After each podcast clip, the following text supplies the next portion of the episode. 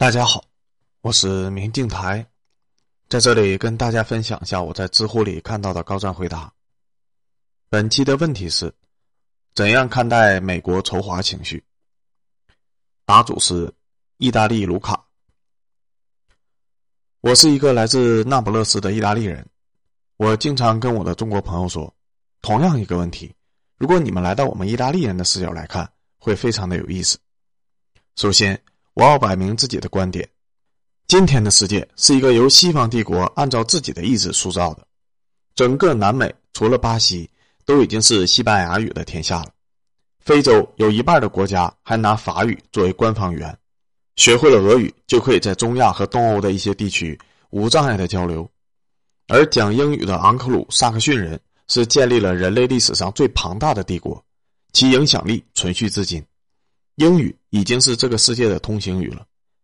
印度的中央政府如果没有英语，连一份号令全国的文件也发不出来。这样强势的帝国，自然可以用各种的优势在全世界吸血，而且希望全世界对于这种秩序要服从。对于中国人，美国人总是觉得不大听话，太有想法，太上进了，只因为觉得中国的劳工太勤奋，抢了白人工人的工作。美国人就急吼吼的搞出了排华法案，无视中国劳工，打通贯穿了美国大动脉的贡献。哦，那个时候的中国人都还不是共产主义者呢。后来，美国的军队也驻扎在了中国的土地上。一九四九年的时候，被中国共产党的军队给赶出去了。美国人是非常记仇的，因为这个世界上没有几个人敢对美国的驻军不敬。在美国驻扎的意大利城市维金察。当地的官员和市民对于美国士兵经常性的醉酒、发酒疯、打伤当地人的行为无可奈何。美军基地附近的家长还要时刻提醒自己的女儿要小心意外怀孕。在我小的时候，每年的假期都会有大量的美国白人老头来那不勒斯度假，他们实在是太好认了，讲着自带扩音效果的美式英语，失控的身材管理和地中海式的谢顶，在酒吧。几杯啤酒下肚，就开始和各个年龄段的女士跑火车吹牛，唾沫横飞地讲述自己当年解放欧洲时候是如何的英勇，简直就是兰博和老牛仔伊斯特伍德的结合体。我父亲对此不屑地说：“他们以为还是五十年前吗？开着吉普，挥舞着一点美钞和巧克力，就能让最漂亮的欧洲姑娘和他们春宵一刻？”所以，在美国式的帝国叙事体系中，首先。这个星球上最强的暴力必须由他们垄断。其次，美国人必须是这个星球上最富足的，这样他们就非常享受那种以高高在上的姿态来俯瞰那些发展中国家，时不时的敲打教育一下当地不听话的顽固统治者。当地最漂亮的姑娘会像小鹿一样的温顺，投怀送抱前来解放的美国大兵，就像追捧好莱坞电影中的超级英雄一样。要是没有这些幸福力，这些美国牛仔的参军热情也不会那么高，美国军队的所到之处，必然带动当地的色情产业和夜店行业的兴起。就连在欧美是法律禁区的娈童癖好，也可以在泰国这样的东南亚国家得到满足。泰国人对自己的国家成为白人心中的大妓院，已经不那么义愤填膺了。泰国的男人也能接受自己变成女性来卖身。相比之下，很多中国人就视这种现象为耻辱。美国人也觉得，以毛为代表的中国人太富有反抗精神了，太不听话了。曾有中国朋友带我看电影，其中就有一九四九年中国军队炮击在长江上的英国军舰的片段。这样的电影片段在欧洲是绝对看不到的。我摊了摊手说道：“难怪讲英语的昂格鲁萨克逊人老跟你们过不去，因为中国人动了他们的武力垄断权，即使中国人想要自保的武力也不行。”因为只有武力垄断权，才可以推进自己有利的自由贸易规则，才有底气扯着嗓门高喊“某某优先”。对于西方帝国来说，最理想的发展中国家，他的领袖应该像是甘地这样的，可以以一种体面的姿态和宗主国分手。接受过西方教育的前殖民地的精英，在独立之后，还是会选择和前帝国合作。自然，昂萨人会讨厌像毛这样的民族主义者。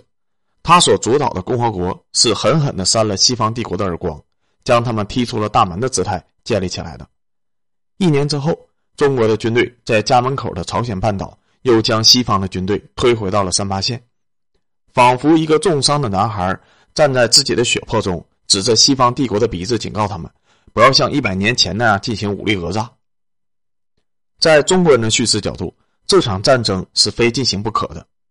稍微翻一下历史，就可以发现，从中世纪以来，任何强权势力进入朝鲜半岛，就会引起中国人的极大反应，就跟俄国人在古巴设置导弹，惹得美国人怒火中烧这道理是一样的。五十年前，满洲人的王朝没能阻止日本人占领朝鲜半岛，紧邻的中国东北地区也很快就成为了日本的殖民地。毛不希望这样糟糕的回忆再次上演，但对昂萨人来说，这样的场景是令他们感到不安、厌恶的。本来一切都像好莱坞的剧本一样，美国军队击败了铁幕那边的对手，在圣诞节的前夕凯旋回家。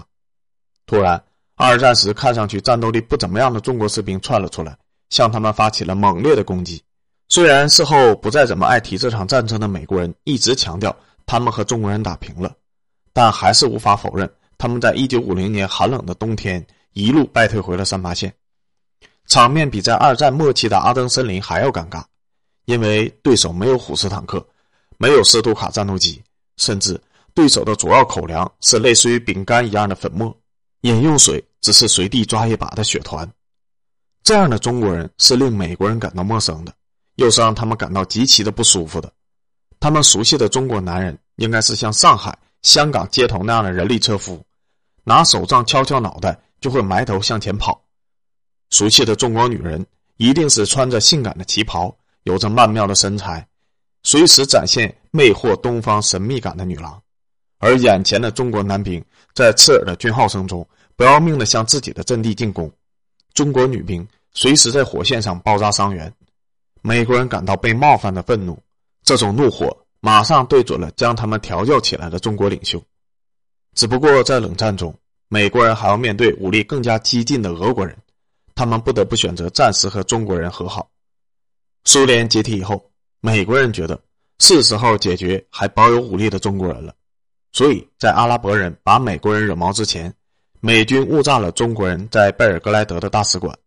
撞下了中国的战斗机。做出这样的事情，类似于一个中学班上爱霸凌的橄榄球肌肉男，为了向女生展示男性魅力，拿烟头去烫另一个无辜的男生，很幼稚。在中国人看来。也很不可理喻。了解事情的所有前因后果以后，其实美国人和英国人对于整个香港事件上蹿下跳的行为，就跟某些男人还惦记着前女友一样无聊。要是换成利比亚、叙利亚这样的对象，早就挽起袖子展示肌肉修理了。但看看中国军队这几年搞出来的钢铁洪流，昂萨人马上就变得像娘炮一样喋喋不休。所以。我觉得昂萨人讨厌中国人，跟中国人持有哪一种意识形态没有什么关系，他们只是想维护后帝国主义时代的全球利益。一旦中国人不配合，马上就会成为他们舆论机器中的坏人。其实，在我的心目中，昂萨人的形象跟电视剧《黑袍纠察队》中祖国人一样，外表看上去是高大帅气威猛，超能力上天入地无所不能，满口的正义的美式英雄，其实。是一个内心极度自私自利、妄自尊大的变态控制狂。难得美国人说了一次实话。对于攻击我的亲美派和认为我讲的是财富密码的人，我统一在我的专栏里边的第三篇文章中回复过。作为非美国人，有喜欢美国的自由，也有讨厌美国的自由。我也拒绝因为自己批评美国的言语而向亲美派道歉。